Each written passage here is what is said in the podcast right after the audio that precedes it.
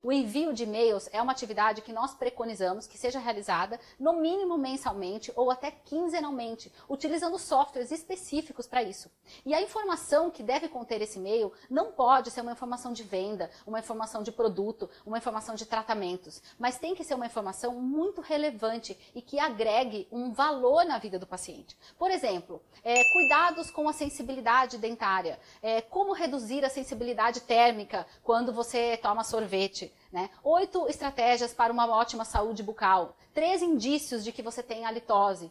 Esse tipo de conteúdo são conteúdos relevantes que fazem parte do dia a dia de qualquer pessoa e que o paciente, o seu paciente, vai se interessar em abrir o e-mail, em ler o e-mail, em estar conectado com você. Ele vai sentir que ele faz parte do seu universo e que você se preocupa com ele.